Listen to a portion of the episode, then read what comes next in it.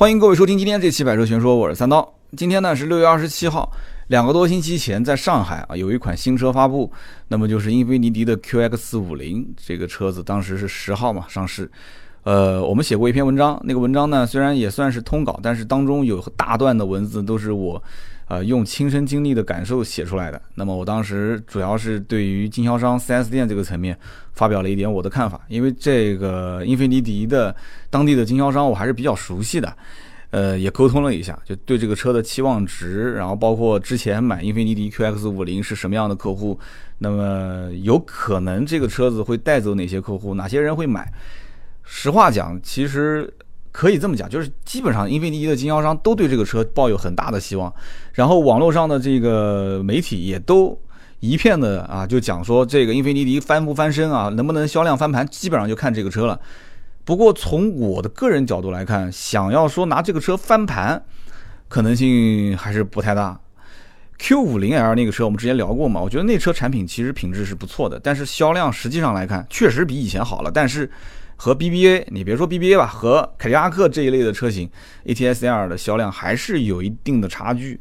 那么 QX50 这个车上市之后，它到底销量能拉到一个什么样的高度啊？是不是真的像经销商自己就是有一个比较美好的期望值啊？包括对于厂家肯定也是希望这车能卖爆嘛，对吧？火爆全市场。那么对于媒体来讲的话，那有一些充值了拿了钱的嘛，那肯定是要说好嘛。那我们周三、周六这种节目。难得的缝隙当中能聊聊我们自己真实的想法啊，我们就说说到底我对这个车我是怎么看的。前一个星期在南京也参加了一场这个就是地方性的 4S 店组织的试驾，当时我其实认为像这种车型试驾，基本也就是放几个桩桶对吧，然后绕绕桩啊什么就差不多了，因为 SUV 车型有什么好试的呢？对不对？你要如果说偏运动，你给我来一点什么极限加速啊，对吧？连续的转弯啊，这种绕桩这没问题的。但是你真的你要把 SUV 这个车说的太神乎了，我还真不太相信。因为你本来你底盘就是价高的，对吧？你车子就是以舒适度优先，配置优先。我不相信你真的能把这个车的操控拿出来玩啊。结果呢，它比较任性啊，一个 SUV 车型，结果下赛道真下赛道了啊！而且你下赛道也就下赛道吧，它。下赛道还带着自己家的 Q50 跟 Q50L，那也就是说，你试完了 QX50 之后，你还可以去试前面的 Q50L 和 Q50 标轴版的 Q50。那我当时是呃试完了 QX50，试了 Q50，那当时是什么感觉呢？就感觉是就像冬天穿了一件棉大衣，结果直接给脱了，就是这种感觉。QX50 试完，本来感觉还不错，因为为什么呢？他拿的这个竞品车型是凯迪拉克的 XT5。啊，你你试叉 T 五开起来更像一艘轮船啊，悠悠乎乎的。哎，但是你试了 QX 五零之后，发现那整个的驾驶感受比较紧凑啊，你的整个的驾驶的这种方向感啊、循迹性啊、车辆的稳定性都不错。但是呢，你你在开完 Q 五零之后，你就会发现，那 QX 五零跟 Q 五零，我不刚刚说了吗？就是穿着棉大衣跟穿着运动衣去跑步的感觉，就是这种感觉。所以这完全就不是同一种驾驶感受，所以我不知道为什么这么任性啊！就又下赛道，还拿自己家的这个，呃，三厢的这个标轴版，竟然出来跟自己家的 QX 五零去在赛道里面让媒体和呃这个普通的消费者换着开。那换着开的话，我觉得这不是反而体现出 SUV 的弱点了吗？SUV 真正的优势不是在这个地方啊，你稍微做一些。这种对吧？就是交叉轴啊，或者是做一些这种小的就馒头包啊，就我觉得都没什么问题。所以我不知道他是怎么想的。当时在现场，我整个的驾驶感受其实还是不错的。对于一个 SUV 车型来讲的话，其实能做到这样的一个水准，我个人觉得啊，卖这个价格确实也算良心。但是节目的后期，我还是要用现实来跟大家去讲解一下啊。就算这个产品脱胎换骨，从平台到发动机，再到整个车的一些科技配置，都可以讲是绝对是按照良心价格来定了。但是关键是整个市场生不逢时，现在的整个市场里面，沃尔沃的 x C 六零、凯迪拉克的 x T 五，这就不说了啊。这个其实真的是真的是脱了裤衩子卖了啊。那么。奥迪的 Q50L 马上上市了，对吧？应该是七月二号吧，很快马上就上市了。然后后面紧跟着 GRC 新款啊，再加上现在的叉三的国产，这个我们一个一个说吧，因为这里面涉及到的点比较多。我个人反正就是一句话，我觉得英菲尼迪如果说要是押宝押 QX 五零这款车，说要打翻身仗啊，让整个销量翻番，让整个英菲尼迪的品牌的知名度啊名气说能提升两三三四个台阶，那我可能得泼一点点冷水了。就是我觉得有一点点悬，产品肯定是个好产品，但关键问题是。这个里面有很多的点，我觉得可以拿出来说一说。从历史啊到现在，在我们展望未来啊，展望未来啊，就是明古见今之未来嘛，对吧？我今节目里面经常说，为什么我喜欢看一些就是历史的一些小说啊什么的，因为它发生的故事其实几百年之后很有可能就发生在我们身上。这个呢，英菲尼迪 QX 五零这个车，嗯，我可以看得出它没有真正意义上的加长，能懂我意思吗？它要不然它就应该叫做 QX 五零 L 了。就工程师比较任性啊，这个当时发布会现场也有主持人是这么讲的，说哎呀，我们这个比某一些自称是工程师文化的品牌啊，那我们要比他强很多了啊。这个我不知道他调侃的是哪个品牌啊，工程师文化是哪个品牌？但是呢，就从他这个发动机这件事情上来讲，我觉得确实这个牛皮也不是吹的，这发动机确实黑科技很多。但是网上这个网友呢，嘴是比较毒的啊，网友是这么说的。说，哎呀，说这个发动机这么多的黑科技，这么多的逆天的设计，那将来要是坏了，这修起来可成本很高啊，对不对？而且这个车以后保养维修啊，就保养的成本会不会很贵啊？啊，因为你现在这个四年十万公里，你这个还送不送我啊？这大家都懂的啊。所以呢，这个网友的嘴巴真的是挺毒的，就是人家刚刚上市一款车，底下哗啦全是这种评论。就人家要如果不给你高科技黑科技吧，下面的评论就是，哎呀，这个什么配置不行了，这个不行了，技术老了，用一个老平台忽悠我们啊。结果呢，给了你新科技了，又说，哎呀，这个将来要是坏了怎么办啊？这怎么修啊？反正怎么说都有理哎。就是英菲尼迪，其实在我来看，一句话就能总结，什么话呢？就它其实走的是。偏运动，它这个偏运动还不是说外形设计偏运动，它是真的是从不管是底盘还是发动机还是变速箱的整体调教方面，它就是偏运动的。但是呢，它又希望能把时尚感，也就是那种不管是外形设计还是内饰的设计的，或者是颜色的搭配、材质的运用，它又希望把这个时尚感能带动给你。因为你要知道，这车其实它的发展的整个的逻辑，它的发展的历史轨迹跟雷克萨斯非常像，刚开始也是去打美国市场。啊，也是小范围的去去做，然后后来他们做了一个什么叫品牌增值计划，开始慢慢的在中国啊，然后俄罗斯啊这些地方去推自己的品牌。其实可以这么讲，英菲尼迪我没记错，应该是在二零一二年前后，一二年是在香港好像设了一个总部吧，我记得。它其实，在一二年之前，英菲尼迪的产品你可以看得出来，它根本就没有对中国市场。去做国产化，也不不能讲说是车辆的国产，就是说它没有对中国市场做定制啊，你可以说是特供。奥迪、宝马、奔驰这些你就不用说了嘛，对吧？那几年加长之后，那车特别好卖。但英菲尼迪就是我是全球品牌，我是全球车型，那我就全球联动啊，这个车不加长就不加长，这个车这个配置就这个配置，哎，就一根筋。就明明明看到中国市场已经被奥迪、宝马、奔驰赚的那是我的乖，那吃相那是满嘴流油都是，但是不行，那他就是啊，我我就我就按照我这分割来，我就按照我这个方式做啊，我我就运动怎么啦？我就三点五怎么啦？甚至我还四点五，哎，我四点五 V 八，对不对？那肯定有人买啊，有情怀的人啊，懂操控的人啊，那是胡扯，有多少有情怀的人？啊，有多少懂操控的人？你真正到了三点五到四点五这个排量、这个价位啊，那很多人直接上宝马、奔驰，直接带涡轮，对吧？直接上 M 系了。所以很多人啊，真的，他其实心里面打骨子里，你你问他，你说英菲尼迪车怎么样？人都竖大拇指啊，说不错，好。然后说买吗？不买。那就很奇怪了，好不好？好，买吗？不买。那说白了，为什么好？你都说好，那买不买呢？就是因为，对吧？你这车开出去能带妹子吗？对不对？而且你这开出去，我可能是懂车，但是有多少人看到了我，他也能懂我呢？对不对？这是最关键的。你开个宝马的 M 系出去，哎，别别人可能一看，哎，这哎呦哎呦，开个宝马 M 系嘛，哎，低调，哎，这个车不错，好，开个奔驰的 AMG，哎，哟，怪，开个 AMG 嘛，哎，不错，懂车。哎，你开一个英菲尼迪当年那个 G 三七出去，那旁边很多人看你一眼啊，你开个英菲尼迪啊，就没下文了，没下文了。哦，开个英菲尼迪啊，然后你还得跟他解释，我这不是普通的英菲尼迪，我是 G 三七啊，哎，你跟他啊 G 三七啊，呃呃啊英菲尼迪大排量是吧？就就不懂了，你要跟他再讲操控各方面，他不知道，所以这个里面就就需要再做很多的文章。这个文章其实我觉得跟这个品牌本身当年全球化没有对于中国市场去深耕细作，去挖掘中国老百姓真正想要什么，这是第一个问题点。第二个就是他没有把真正品牌的运动基因打造成一个系列，就当时这个系列太混乱了啊。后来来了一个奥迪的这个负责 负责英菲尼迪的产品的体系，后来把名字全部给改掉了，就改成现在这样的啊，英菲尼迪的 QX 系列、Q 系列。那么这个我们一会儿后面再展开来讲。我个人觉得啊，其实你买英菲尼迪也好，还是买这个 BBA 的车型也好，这里面啊，我觉得最核心的一点就是 BBA 的那些车型，其实你想明白了也就那么回事啊。因为我就是奔驰车主，所以我很明白这里面的点。就关键很多人他想不明白，你知道吗？他想不明白。就比方说，我当年就是这样子的，就为了一点点的虚荣心啊，对不对？为了一点点、一丢丢的虚荣心。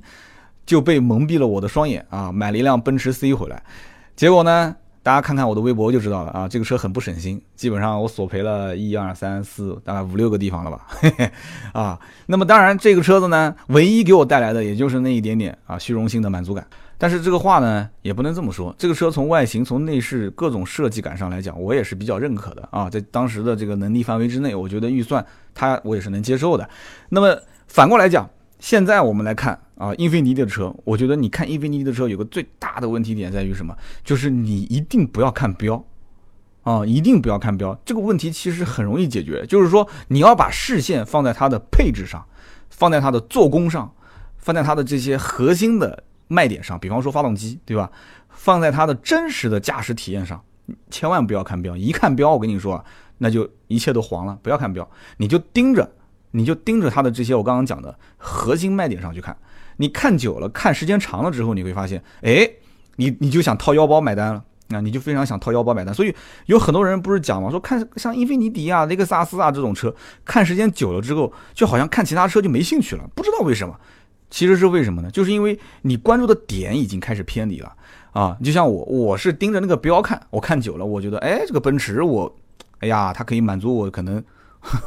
我我缺少的东西啊，我缺少什么？我希望用它来弥补，对不对我缺少安全感，我缺少这种这种啊虚荣心上的满足感，那它能弥补我这种啊安全感跟虚荣心上的满足感啊。但是英菲尼迪这个标，它能满足我这个吗？它可能满足不了。但是你要如果说从配置、从做工、从发动机，就这一代的这个英菲尼迪 QS 五零，对吧？不是一直在说自己的发动机多好多好吗？后后面我们展开来讲，好吧？所以在这种这真实的驾驶体验上，如果你的关注度在这个地方，好了，这个时候你再回过头来去看，哎呀，奥迪老的 EA 八八八发动机，哎呀，奔驰 M 二七四发动机，哎呀，宝马的这个三系，这不行不行，对吧？你就是操控好一点，内饰那么差，所以你不管怎么看，你都能找到缺点。那这个就很明显了。如果你的关注点偏了，你把别人的缺点放大，这个时候你再看那个奔驰的标、宝马的标、奥迪的标，你就会发现。哎呦，有什么好的呢？不就是个标吗？对不对？我自己知道自己值几斤几两，我想要什么东西，那不就可以了吗？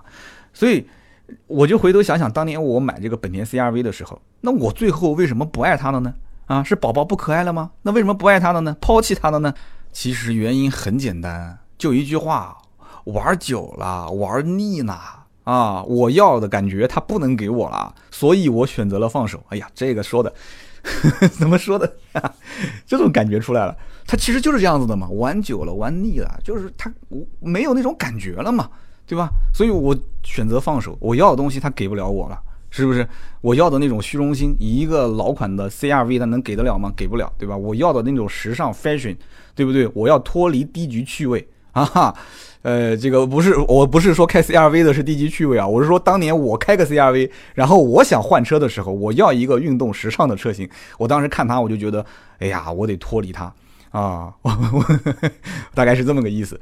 所以呢，当时怎么去选呢？奔驰 C，我的心理状态，其实在以前的节目里面我也说过。今天我们在谈到英菲尼迪这款车的时候，在谈 QX 五零，说具体车型的时候，我觉得前面我们先把。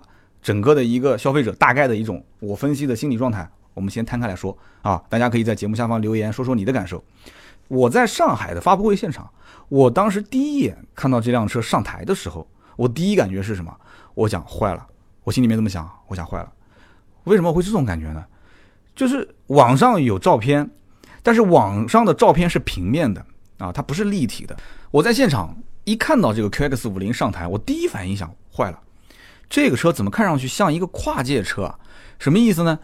跨界车，我觉得最典型的就是马自达的那个 CX 杠四，就是说你看它不像是一个标标准准的 SUV 的那种造型，因为 SUV 的造型的话，你从它的底盘的这一条线往上看，整个车子就像一个方盒子，相对来讲是比较宽大敦实的。就中国人对于一辆 SUV 的基本的审美，因为我卖车卖那么多年，我知道这些老百姓对于哪些车子他是感兴趣的，对于哪些车他是不感兴趣的。这种东西呢，有的时候你不好用词语用。语言把它形容出来，但是我能感知得出，就是老百姓，哎，他到了某一款车子面前，他突然能多看两眼，他开始关注它，了解它，有兴趣。其实对于一个 SUV 车型，我个人觉得就是中国老百姓理解敦实，对吧？宽大舒适，就是这种感觉。但是这个车一上台，我就感觉就有点扁平化，有点扁平，有点修长。所以我刚好前面不说。但它没有像马自达 CX 杠四的那么夸张啊，那 CX 杠四一个紧凑级 SUV，当然品牌的定位也不一样。就是我经常会在路上把一辆马自达的 CX 杠四当成是一辆两厢的昂克赛拉，这个大家也不要笑话我说不专业什么的，就是突然之间一念之差，就是一看这车，哎，这是一个两厢的马自达嘛，然后一开过去再看一下侧面，哦，这不是昂克赛拉 CX 杠四，所以有的时候就会有这种感觉，因为它本身就是跨界，它就是介于一辆轿车一个。这个两厢的小跑和一辆啊抬高了之后紧凑级的 SUV，它的定位就是跨在这两界之间。所以我当时一看这个 QX 五零是这样一个造型，就是也是偏运动的，也是有点收腰的那种感觉，我就觉得，哎呀，这个能不能符合现在的老百姓消费者的这种审美？我就很担心，捏了一把汗啊。但是你看它实际的长宽高。轴距它并不小，而且你看它后排的实际空间也不小，所以呢，这个 QX 五零我觉得外形方面没有太讨巧，就它实际的空间并不算小，但是你从外形上来看，它可能要营造时尚运动的造型，所以给人感觉有点跨界车的感觉，这这个真的吃亏，这不是什么太好的一个啊消息啊，不是好消息。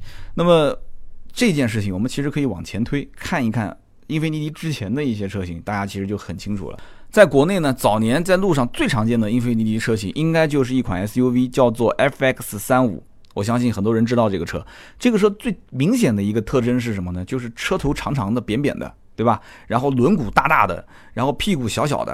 哎，那为什么是这样的一个造型呢？很特别啊！因为你想，当时的这种中大型 SUV 又是豪华品牌，那基本上像 Q7 呀，对不对？像什么宝马的 X5 啊。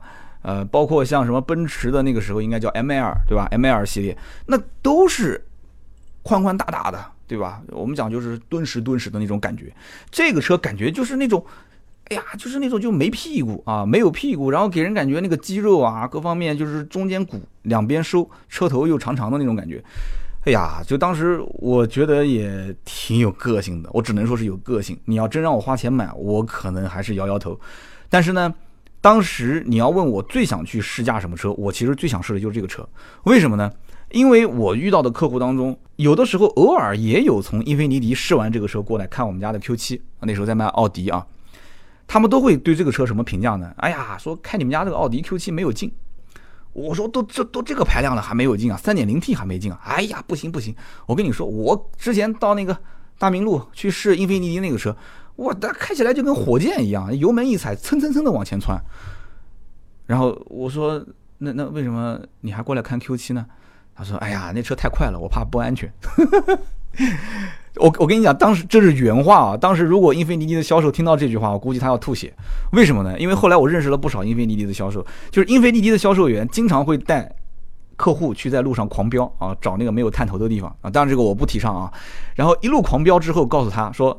我们这个是日本的保时捷，说你不要买卡宴，你就买我们家这个车。我为什么会要讲这句话呢？倒不是说这个车真的比卡宴牛逼，而是因为当时南京的英菲尼迪 4S 店的旁边就是保时捷的 4S 店，然后有很多车主看完保时捷就反正就就近嘛，这牌子我平时也也没怎么了解过，进去逛一圈，所以很多看卡宴的车主，然后去看英菲尼迪，有的人头脑一热，还真的被他啊销售给忽悠，买了一辆英菲尼迪 FX 三五啊，特别有意思。啊，这车就属于就是买的时候激动万分啊，卖的时候这个心碎了无痕。为什么呢？因为我身边有几个卖这个买这个车后来卖掉的，那这个折价率那真的是那心都在滴血啊。就就我以前节目也聊过，就是英菲尼迪的二手车总监为什么收不到自己家品牌的二手车，我曾经专门是针对这个话题聊过一期。那么扯得有点远了啊。在这个 QX 五零上海的发布会的现场，就是它有个大厅。大厅，然后先正常的大家在里面逛逛茶歇，然后正式发布会开始，大家进到这个发布会的展台啊。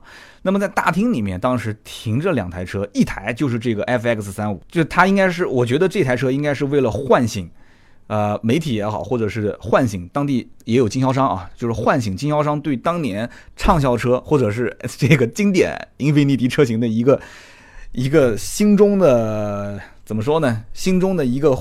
信号吧，就唤醒大家的一个信号，所以 F X 三五当时是放在现场的，就按我的理解，应该放的是 E X 才对啊。为什么呢？因为这个 E X 后来的 Q X 五零它才是应该是一个延续车型，那为什么放了一辆 X F X 三五呢？我应该没看错，就是 F X 三五啊！我当时围着这个车还绕了两圈，然后旁边停了一辆是什么车呢？旁边停了一辆是 Q X 四，哎，很多人估计就觉得，哎，Q X 四是什么车？没听说过，没听说过就对了啊！那我相信有一些可能资深的啊骨灰级的车迷应该知道，或者曾经有人在网上看过。白宁啊，就是北京的这个白宁画车还是白宁说车啊？白宁他的这个节目，那应该是看过这一期视频。虽然这一期也是很明显是英菲尼迪充值的嘛，但是呢，啊，这白宁这个人我觉得还是挺靠谱的。也跟他私下呢交流不多，但是呢一面之缘。当时在现场我就看到这个白宁就不停的拍这个车啊合影。各种咔咔咔，各种合影啊，自己拍还不过瘾，让别人帮他拍，说哎，你帮我拍一张我跟这车合影。所以当时我就在想，我说这个白宁为什么跟这车就那么亲近啊？后来我就走过去问他，我说哎，我说白宁这个 QX 四当时不是你拍视频的车吗？他说对啊，这就是我的车啊。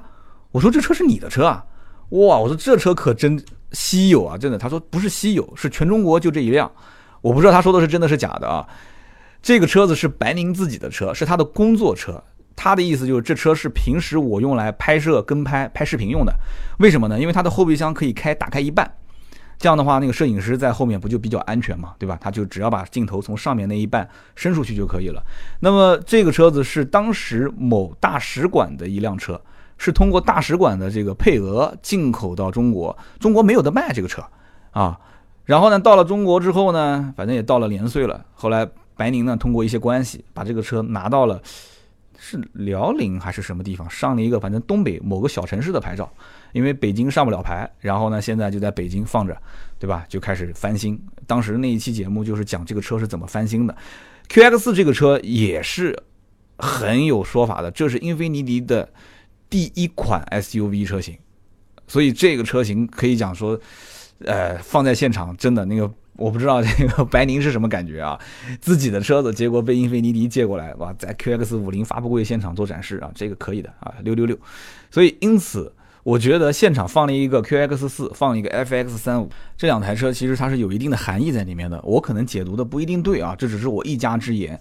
那么 EX 没有出现，EX 系列其实当时定位比 FX 系列要稍微低一些，它是一个中型 SUV，但是卖的其实一直都不好。呃，总结下来就是外形设计比较老气，没什么风格。然后呢，内饰也是就是浓浓的日产风格。买英菲尼迪的车主肯定是不希望自己的车长得或者是内饰很像日产的内饰，但是这个车就是很像日产。你看它那个排挡杆，你再看它的中控，反正所有的地方你看都有点像日产的车。所以，EX 二五两点五 V 六发动机又是个大排量，买这种车的人多多少少还是希望油耗更省一些。没有人会去研究说这个 V 六发动机好不好。是不是真正开下来油耗会很省？没有，很多人就一听是二点五就放弃了。所以因此，英菲尼迪哪怕就是到这一代的新款 QX 五零的之前的老款，就到了这个点上，也就是二零一八年，它其实卖的还是之前的停售的这个啊两点五 V 六发动机加七 AT 变速箱，外形内饰都很老，然后发动机变速箱这个都什么年代了，还两点五加七 AT，所以因此这一次的 QX 五零的新款。二点零 T 啊，虽然配了一个 CVT，很多人也在吐槽。后面我会大概解释一下，聊一聊我的一些看法。我觉得这个二点零 T 最起码更新换代，包括后面把所有自己家里面的这些两点五全部给它替换掉，我觉得这是一个很关键的点，很关键的点，是可以当做是英菲尼迪在现在目前中国市场的一次小小的转折。这个转折不一定能让它的销量说逆转啊，连上两三个台阶，但是最起码。后面如果配合上好的营销方式，再把自家的这些性能车这些玩法，就类似于像宝马的普通版本跟 M 系，奔驰的普通版跟 AMG，其实英菲尼迪我觉得是最有资格玩这个东西的真的，它比雷克萨斯还有资格玩这个，因为它的普通的民用车版本和性能车版本分的还是很清楚的。但是具体该怎么玩，这个很关键。你不能说性能车版本全部都是用大排量自吸，然后普通版本用 2.0T，你不能这么玩。现在大排量的税你知道的，那多贵啊，对不对？再加上现在又是积分制，那你这么玩就玩死了。但是你要不这么玩的话，你的在涡轮增压发动机这个基础上，能不能再调教出更加性能的？然后发动机、变速箱、你的外形、你的底盘，很多黑科技，你把它打包在一起，你去做。你就拉着，不就像凯迪拉克一样吗？拉着宝马的 M 系死磕嘛，对不对？拉着奔驰的 AMG 死磕，各种对标嘛，各种线下的试驾，对吧？零杠四啊，或者是直接下赛道飙嘛，怕什么呢？怼就是了，怼输了你也不怕，反正目前就知名知名度就这样，对吧？销量也就这样，怼赢了那就赚啊，对不对？不就这个概念吗？怼输了我不怕，我不丢人啊，怼赢了我就赚。就逮到他撕啊，这个很关键啊，我觉得真的非常关键。就我觉得真的还是有点这个放不开，应该放开一点啊。然后呢，我们说说就是前面我提到中国市场水土水土不服的这件事情。其实你要如果讲加长，你说英菲尼迪没有加长，你冤枉他了，真冤枉了。我要问英菲尼迪是从哪款车开始加长的？那很多人想哪款车加长啊？那不就是 Q 五零 L 吗？国产之后的 Q 五零 L 吗？不对，真不对。六年前就已经加长过了，哎，这不对啊！六年前什么车加长？六年前英菲尼迪其实他们自己家有个中大型车轿车 M 二五、M 三五，当时都是加了一个 L，M 二五 L、M 三五 L，但是不行啊，它加长有什么用呢？你当时如果把 SUV 车型加长，那说不定这个车销量就起来了。因为一二年往后走，这个你知道的，一二年我当时一零年前后是奥迪 Q 五上市，那个其实 Q 五的这个轴距已经是。老百姓能认可的了。如果当时英菲尼迪跟进一下，把自家的这个 SUV 车型拉长到跟 BBA 的车型的轴距长宽高差不多，其实应该那个时候销量是可以增长的。结果他偏要把自己家的三厢轿车啊，中大型轿车给拉长，M25 跟 M35，大家可以自己在网上搜一下这两款车，其实就一款车了。你可以搜一下这个 M 系，你会发现它的后排其实空间真的是不小，加长之后的后排空间还是不错的。但关键问题是。中国的中大型豪华车市场，奥迪 A 六、宝马五系和奔驰 E，谁能吃得进去啊？没人能干翻他们啊，根本干不翻，不可能的事情，兄弟们，想都不要想啊！所以真的，我不知道英菲尼迪怎么想的，为什么不加长自家的 SUV，偏要去加一个自己家的这个中大型的轿车呢？而且你加长就加长，这个车还是一个进口版本啊，进口版本还带电吸门，还带 BOSS 五点一声道音响，还带主动降噪。这些东西你说怼上去之后又是个进口车，卖的能便宜吗？对不对？奥迪 A 六其实真正卖的好的也就是入门版本那几款，所以真的是叫做水土不服，没有了解到真正中国的这一帮土豪，或者说中国的这一帮刚刚进入中产阶级的这帮人，他们到底想要什么？其实就是要撑个门面，在撑门面的基础上，能尽量少花银子就少花银子啊。所以后来我不讲了吗？我说英菲尼迪到了一二年总部搬香港，一三年。应该就是一三年前后吧，当时是换了一个是从奥迪过来的，当时奥迪美国总部的一个总裁，后来当这个啊日产公司的高级副总裁，后来就把这个里面的所有的车系重新捋了一遍，就不要用以前乱七八糟的什么 G 啊 M 啊这些名字，全部换掉啊，什么 M 系列、G 系列、QX、FX、EX 系列全部换掉，你轿车就用 Q 系列，SUV 就用 QX 系列。其实为什么要用 Q 打头？有一个说法，说当时英菲尼迪就是为了纪念他们家的英菲尼迪第一款车，就是叫 Q 四五，Q 四五的型号不是以 Q 打头吗？所以就以它来纪念啊，来命名。那么现在英菲尼迪全部用 Q 打头，Q 就是轿车，QX 就是 SUV。那么好，前面聊那么多啊，分析来分析去，很多人其实都觉得烦了，因为你说了半天最核心的点你始终不讲，对吧？我就想听听你对它这个发动机、变速箱这些是怎么看的。我个人觉得，网络上的这么多的汽车媒体，其实对于这款发动机解释的已经非常非常清楚了。大家只要稍微看一看图文也好，视频也好，都能看得见。那么这款发动机的名字很长，叫做世界首款量产可变压缩比发动机 VC Turbo 2.0T。那么它的压缩比可以在8.1和14.1之间自由的调节。它的低功率版本245匹，高功率版本272匹。很多人一听，哇，这个名字听起来好牛逼啊！啊，VC Turbo。可变压缩比发动机，但具体是什么意思呢？有什么好处呢？好，跟大家说一说这个发动机的黑科技。简单的讲，其实就是可变压缩比双循环、双喷射啊，电控的涡轮限压阀，加上进排气可变气门正时。当然最后这个就不说了，很多车都有啊。那么主要是讲前面几个，前三个。什么叫可变压缩比？它可以从八点一到十四点一之间任意的比率去进行调节。那么这个调节具体的机械结构我们就不解释了，大家估计也不关心。我就告诉你好处是什么？好处就是它如果以八比一的这个形式运作的话呢，那它就是一个高性能发动机。就是我不考虑具体的能耗这些东西，我就要它的性能输出非常的强劲。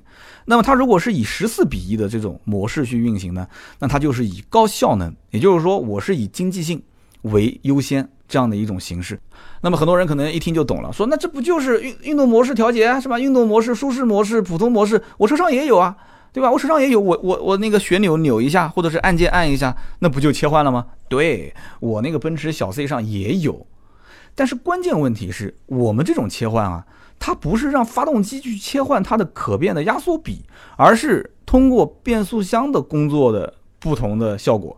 也就是说啊，换挡的延迟啊，或者换挡的提前，它是简单的让这个车的能效做一个改变，只是简单的这个压缩比的变化，没有那么说你按一下子旋钮什么的，它就自动就给你切换了，那这个太神奇了。那英菲尼迪也不要去到处吹自己家这个发动机牛逼了啊。这是第一个叫做可变压缩比，第二个是叫双循环，双循环很多人应该听过啊，奥托循环、阿特金森循环，那么。双循环其实丰田也有这个技术，这个就不说了。那么双喷射，对吧？低速的时候可以用气管喷射，高速的时候可以用缸内直喷。这个好处呢，其实也很容易理解。也就是说，它在低转速的时候，它可以降低它的这个能耗和排放啊。那么如果说它现在是高压缩比的这个工况下面，它可以减少它的爆震。所以如果这样听下来，你会觉得说，哎，那这个发动机岂不就是把很多的以前的老款发动机的缺点全部给弥补了吗？啊，又可以以比较高效的形式开，又可以以比较运动的形式开，又是比较平顺，又没有什么震动感，又没有太大的噪音。那么在英菲尼迪看来，我这个发动机几乎是可以秒杀市面上这些同级别的发动机，对不对？我的功率又高，对吧？我的运行效率又高，而且我同时还可以切换不同的模式去进行，就适应你的不同的这种工况。那。我这发动机没有什么缺点啊，你是不是应该为我买单？买车不就是买最核心的发动机跟变速箱吗？啊，虽然有人吐槽 CVT 变速箱，但是它也有自己的逻辑啊。我 CVT 变速箱其实更多的是为了考虑你的舒适性和你的能耗，对不对？这个级别的 SUV，我觉得没有多少人真正是为了拿去操控、去很任性的刷街用的啊。所以在他这种思维逻辑下面，他也很任性用一个 CVT，但是其实中国老百姓他只会看。你原来用的七 AT，你现在用的 CVT，那你不倒退了吗？对不对？你原来用的七 AT，你现在应该是八 AT 啊，或者是九 AT 啊，落下了画饼嘛。所以这个东西我也不知道该怎么解释了。但是我实际开起来确实感觉还行啊，没问题啊，升降档都很积极，在赛道里面不管你怎么开，其实车子给你的这种反馈没有任何拖沓。那在这种情况下，如果说还要去挑毛病，那我只能讲。是你是对你自己想买的另外一款车，你是有情怀的。你要对这种车型，你说啊 CVT 变速箱，所以我放弃，那我觉得这个是不理智的。如果你真的放弃这款车，我觉得主要第一个可能是品牌啊品牌，第二个是这个车型在价位方面，我们后面要讲，在价位方面，如果前期不优惠，或者是优惠幅度达不到一定的位置的话，它相应的对应的这些竞争车型其实。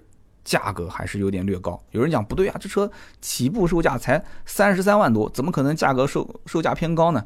对不起，我一会儿给你一个一个的分析，你就知道了。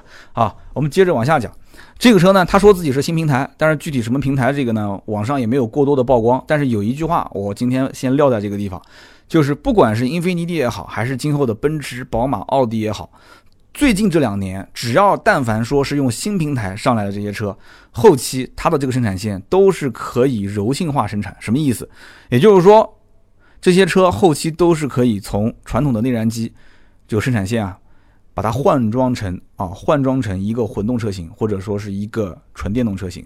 就是现在为什么大家都在用什么模块化啊，或者是这个全新平台，其实都是传统燃油车的这种造车的这个势力。开始要考虑未来的出路，所以为什么现在大家都在讲插电式混合动力？其实插电式混合动力的技术含量是最小的，将来只要稍微有一点点风吹草动啊，风吹草动之后，充电桩都已经实现了。插电式混合动力是传统燃油车的厂商啊最早最容易实现的一种方式。完全改变成纯电的话，我觉得还是要有一定的过渡时期。所以传统的燃油车的这种传统的这个内燃机的车厂，它对外的宣传都是我们一定是看好未来是一个插电式混合动力的天下。但是其实他们心里面也很清楚，纯电的时代已经不远了啊！就插一句这个话。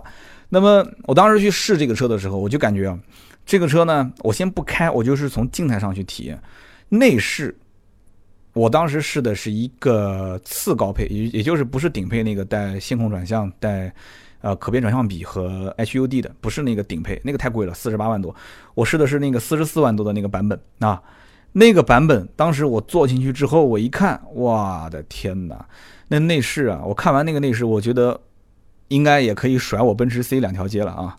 为什么这么讲呢？很夸张，夸张在什么地方呢？它的整个的侧门的门板，就光是一个门板。你就能看到四种材质，一点不跟你吹牛皮啊！四种材质，一个是门门这个把手这个方向，包括门窗的这个窗边这个方向，两边都是用的真皮缝线啊，那个皮质质感也不错啊。然后下方它用的是一个，据说是阿坎塔拉公司的旗下的一个品牌啊，就是它材质其实手感就是阿坎塔拉的材质，一个麂皮材质。然后整个车顶它也是麂皮材质，然后呢？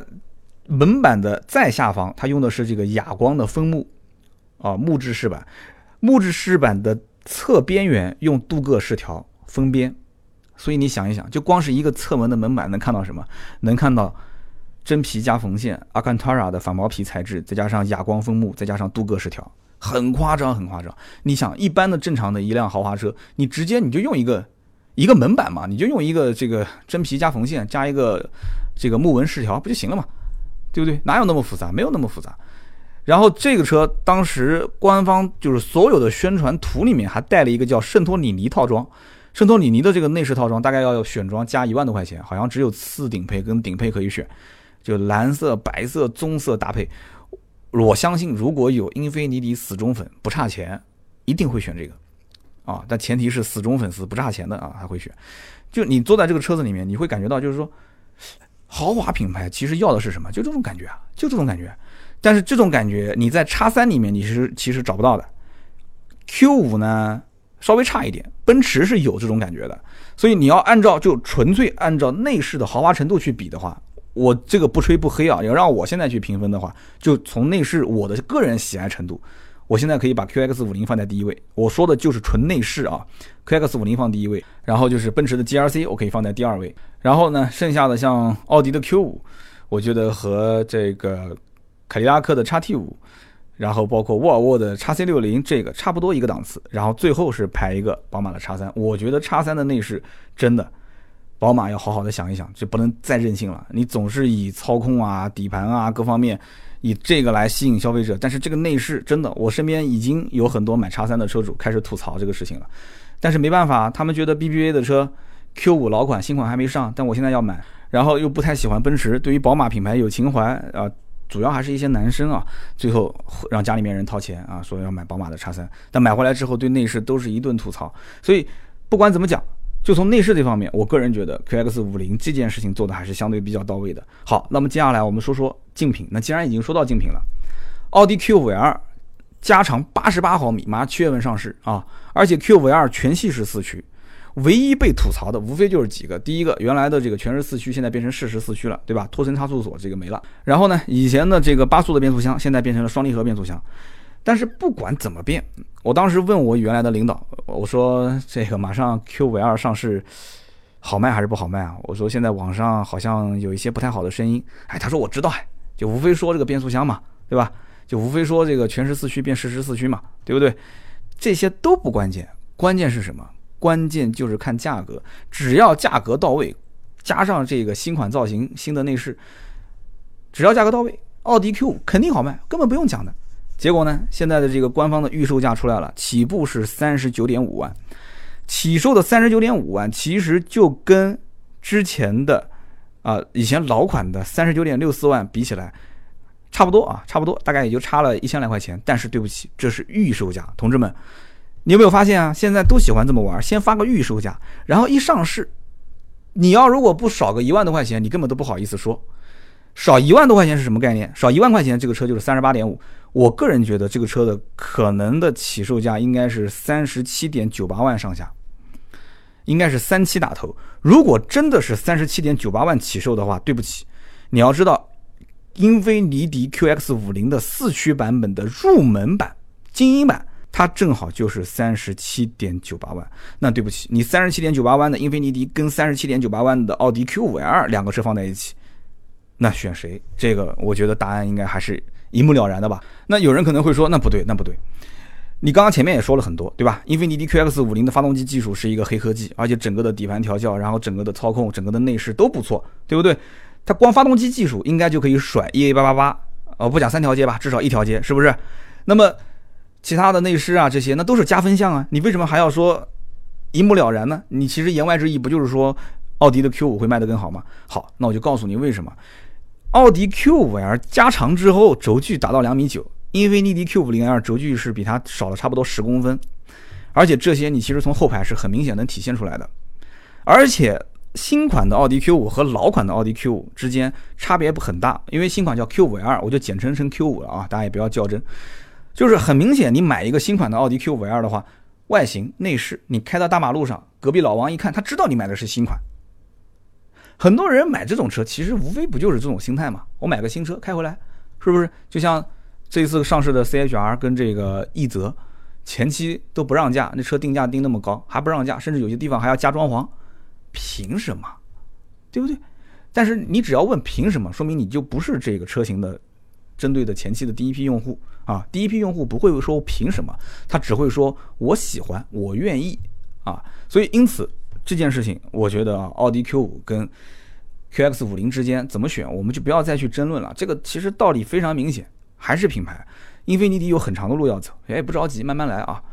再加上很多人其实会以为，原来的老版本的奥迪 Q 五卖三十九点六四万进取型，那么现在它预售三十九点五，哪怕我不讲说二三十七点九八吧，它就它就真正最后定价是定到三十八万。三十八万三千八，三十八万两千八，在很多人的眼里，这个车也是官降了。它即使连真皮座椅都没有，还是个织物座椅，但是很多人还是会认为这个车就是官降了。他觉得讨到便宜了，哎，而且奥迪不可能不让价吧？奥迪过一段时间肯定要让嘛。好，那我们就再说说你说 BBA 的车型，BBA 车型像叉三，我前面也说了嘛，我刚刚讲很多客户买回去，他就是冲着宝马品牌去的，他没办法，他肯定要买，对吧？二五 i 觉得哎动力会不会不够用啊？然后想买三零 i，三零 i 嘛又觉得贵，买回来又又吐槽内饰，这就是一个最真实的现象。但是你拿 QX 五零的四驱版本的入门，就刚刚我说的精英版，去和叉三的入门去进行对比的话，就叉三的二五 i 低配。两个车价格差不多，一个三十七点九八万，就是 QX 五零的入门，叉三的这个入门是三十九点九八万，差两万块钱，这只是官方价啊。叉三现在其实也没什么优惠。那么你光是这样子对比的话，你对比的结果是什么呢？就是 QX 五零跟叉三之间的配置没什么差别，叉三有的 QX 五零没有，QX 五零有的叉三没有。虽然你说啊，叉三的二点零 T 的这个发动机动力没有 QX 五零好，很多人不谈这个东西的。看到宝马的品牌，然后试驾完再想一想自己将来的车辆保值率啊，然后自己到底喜欢宝马还是喜欢英菲尼迪？这个答案其实很明显了，就是品牌的吸引力哪个更大，大家其实都很知道。但是你如果去拿四十四点九八万的 QX 五零，就它的这个高配次顶配的车型，去跟宝马的四十九点六八万的三零二 M 运动，这个是宝马目前叉三卖的最好的，拿这个版本去比，哎，那你就会发现。官方的价格，英菲尼迪 QX 五零都比它要便宜五万块钱，将近五万块钱，但是配置要比它高出一截。但即使是这样，我们就要反问两个问题：第一，是不是大家就不买叉三去买 QX 五零呢？对不起，我告诉你，QX 五零卖的好的一定不是这个配置，QX 五零卖的好的一定是三十七万九千八的这个入门版和四十万九千八的这个，就是这个叫什么智能版，一个精英，一个智能，就这两个版本。所以就是 QX 五零能不能到四十四点九八万这个预算？我跟你讲，这个客户啊，我个人觉得他都不一定能能摸得到。所以因此拿这两个东西去对比啊，这个就是汽车编辑去比的。这个真实情况从销售一线上来讲，我可以大胆的断言，不可能不会出现这种情况的啊！你放心，就是你只能从理论上去比啊，这车比宝马配置多很多，价格便宜，其实比没有意义的。你再看奔驰 GLC，奔驰 GLC 的客户。如果是看上奔驰 GLC，根本不可能拿去跟像英菲尼迪 QX 五零这个车比。为什么？GLC 两百才一百八十四匹马力，GLC 二六零二百一十一匹马力。我们刚刚前面讲，英菲尼迪 QX 五零入门版低功率的版本都要干到多少？两百四十五匹啊！这还是低功率入门，高功率两百七十二匹。你说你这一百八十四匹的马力，两 GLC 的两百，你拿得出手吗？对不对？一百八十四匹，你根本就不用去比了。但是价格定的也不低，GLC 两百现在目前低配，反正挂牌价是三十九万多，但实际成交价三万多块钱优惠，大概三十六万成交啊，三十六万成交。GLC 二六零卖的好的主力车型是豪华，四十四万七，优惠完大概市场成交价四十一万多一点。所以你看，三十六万多买一个奔驰 GLC 的一百八十四匹的入门版，四十一万买一个。GRC 二六零的豪华配置各方面也都到位了啊，四十一成交价三十六入门版，对于一个奔驰的车主花四十万左右的预算买个这个车，你觉得他会去考虑说买一个说买发动机送车的 Q X 五零吗？不会的，四十万里面至少十万是买标啊，就这么简单。对吧？你们经常不是也吐槽我吗？啊，说我就冲着标去的，对我就冲着标去的。我觉得啊，真的 BBA 啊，我只是说说，我真没把 BBA 这三款车拿过来说，真当成是 QX 五零的竞争车型。但是真的要看的应该是什么？真的要看的应该是凯迪拉克的 x T 五跟沃尔沃的 x C 六零。我为什么要讲这个话？因为凯迪拉克的 x T 五，它的二五 T，也就是它的低功率版本的豪华，三十八万九千九。这个车终端优惠七万多块钱，也就是说入手的价格三十一万，啊，夸不夸张啊？入手价三十一万啊！然后叉 T 五的二八 T，也就是二点零 T 高功率的四驱豪华，打完折裸车价格应该是三十四万，基本上差不多，上下一点点，三十四万，动力配置各方面都不算差，对吧？一个四驱版本的英菲尼迪 QX 五零，现在入门的价格是三十七点八八万。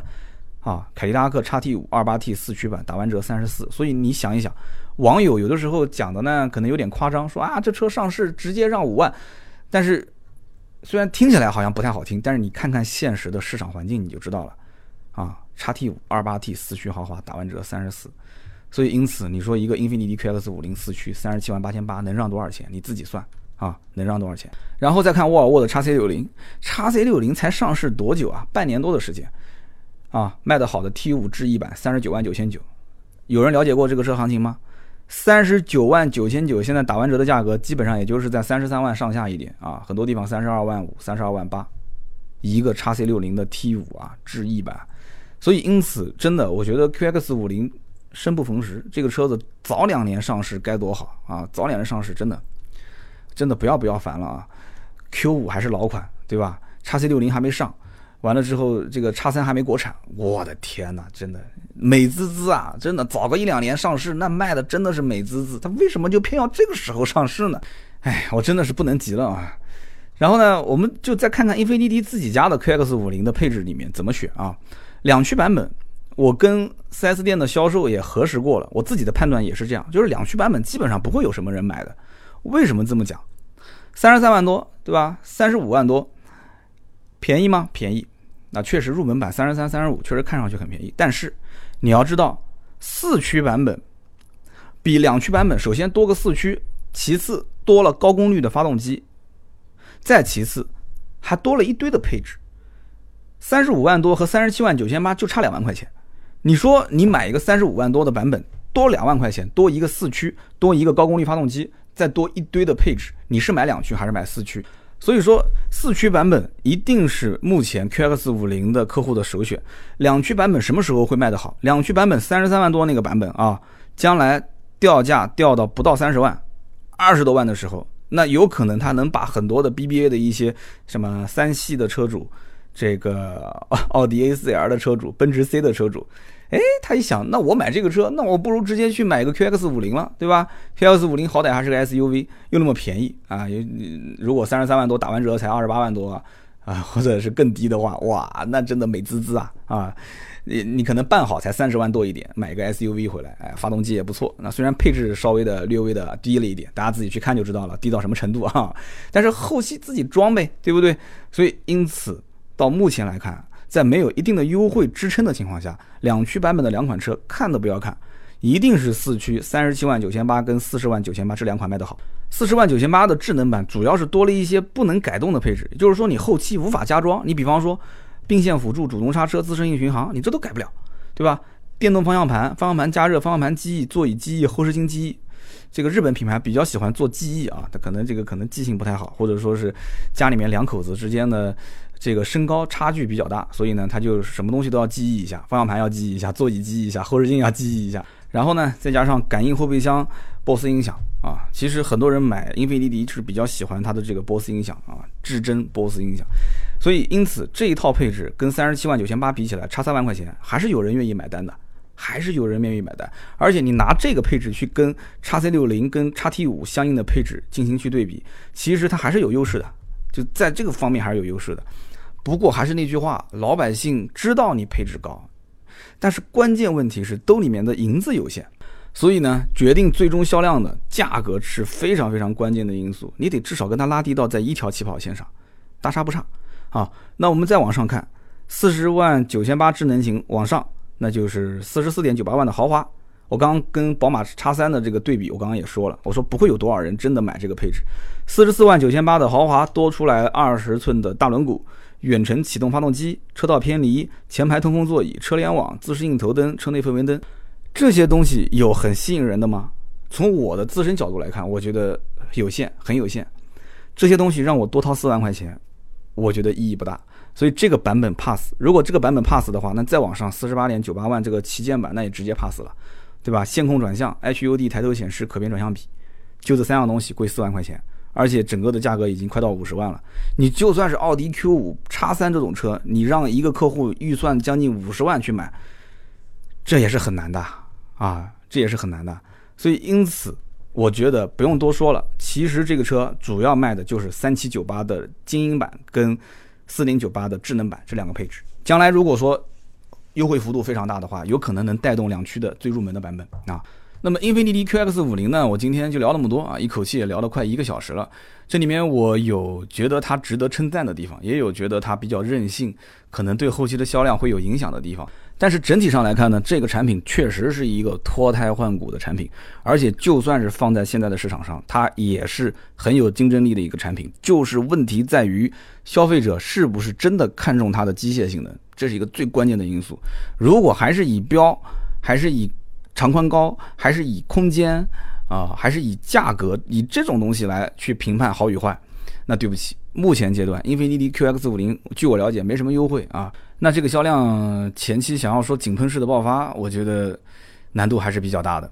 那么好，以上呢就是关于英菲尼迪我的一些小小的看法，也希望跟大家进行交流。大家可以在节目下方留言评论。那么每一期节目的留言评论当中呢，我会抽三位，在下一期节目当中进行回复。那么只要是在节目当中被抽中回复的听友呢，都会赠送价值一百六十八元的芥末绿品牌的燃油添加剂一瓶啊。那么我们看一看上期节目我们聊的话题有哪些听友的留言是被选中的呢？上期节目呢，我们聊的是宝马 mini，我们也看到很多的好朋友留言啊，有关于聊宝马 mini 的一些看法，也有关于小车文化的一些看法。那么其中有一条留言叫做超咪 G R N T A M A K O N G 啊，这个单词我不太会读啊，他是这么说，他说。中国的小车文化不是没有，是大部分的城市人啊受限于只有一台车，也许是因为牌照，也许是因为车位。总之呢，在只有一台车的情况下，绝大多数人是选择理性的，要大而全。所以呢，大势所趋就是这样。我父母家里面有一台 SUV，所以呢，我就选择呃偏向于小车。这个时候就要选有品质的，父母愿意可以换着开的小车。我想，这也许就是未来几年的中国的小车文化。不过呢，要能和父母换着开，显然 Mini 这种潮牌就不太合适了。然后下面有两位听友说，呃，小车个人是比较实用的，全家用呢就不方便了。还有一个人说，哎，这个不婚文化不知道会不会促进小车文化的发展？哎，这个说的非常好。其实将来如果说不婚文化流行的话，就是很多人不结婚，单身。甚至于结婚也不要孩子，这小车真的有可能会慢慢慢慢就发展起来了。这个车子要大，要大而全，甚至要从轿车三厢的换成 SUV，甚至再买 MPV。其实说白了，不就是为了孩子吗？为了两边的孩子的老人，对吧？其实最终都是围绕着孩子在换车。但是呢，以后会不会真的不是这样子？所以这个我觉得真的这两点提的挺好的啊，就是不婚文化不知道会不会促进小车文化的发展。所以我觉得今天也不要选三个话题了，我觉得这一个叫做东子杠 ZAK，他说的我觉得就比较好，叫不婚文化有可能会促进小车文化的发展。那么以后中国老龄化了，所以那是不是以后老年代步车的车 也会卖的比较好，对吧？老爷子也不能跑远，那就在家门口有个老年代步车开开也挺好的。所以这个东子杠 ZAK 今天也送一份礼品给你啊！所以大家要记住啊，你就是跟别人的回复，如果你跟得好，我们也是会送礼品的。好，那么接下来我们再看，就是一位叫做豆荚杠 X 零，他是这么说的：他说关于现在股市行情差，楼市行情差，但是。没人买 mini 这个问题，我要发表一点我的愚见。现在呢，整体经济环境差，人们对于未来的经济的预期也会变低，很多人变得不敢消费了，买车也会变得更加务实。像 mini 这样的玩具，自然就不受人欢迎。然后后来我就回复了，我说：“对，你这一句叫做对未来经济预期比较低这一句话，我觉得是点醒了，真的是点醒了我。”这个担心未来的经济泡沫随时破灭，这个就是一个很大的原因。就大家对于未来，因为现在房价特别高，然后很多的一些物价指数都特别高，很多人对于未来经济可能真的是有一种恐慌，所以因此，就算手里有点闲钱，大家也是要想办法让它增值，让它跑赢现在的这种贬值率，对吧？所以因此，现在很多人不太敢去买这种消遣品。我觉得这一句留言真的留得很好。你这不是愚见啊，你这是点醒我们的这个是高见，非常感谢你。那么以上三位就是今天我们所抽取的留言，感谢大家的留言，每一期节目都看到了有很多很多的一些留言回复。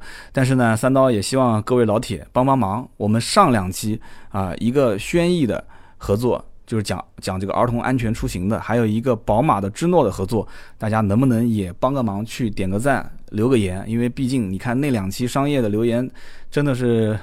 非常非常有限啊！而且那两期商业的留言，我也是会送礼品的，只是节目里面我没有说而已。所以我特意这两期节目没有去提到那宝马之诺跟轩逸的礼品的情况。我就是希望能今天呼吁一下大家啊，去多多留言，哪怕你不会留，你就说这期节目做的挺好的啊！我希望三刀多一些特约，不管是发自内心的还是违心的，你帮主播多一些留言。我们的金主爸爸们看到了，其实对于我来讲也是有好处的。那平时都是两三百条、三四百条留言，结果一看是特约，就不到一百条，这个我说实话面子上也过不去。所以希望大家多多支持，好不好？我知道很多人也都听了，但是听完之后一看是特约，大家也不知道该怎么评论的啊。我教大家怎么评啊，希望以后多多这个。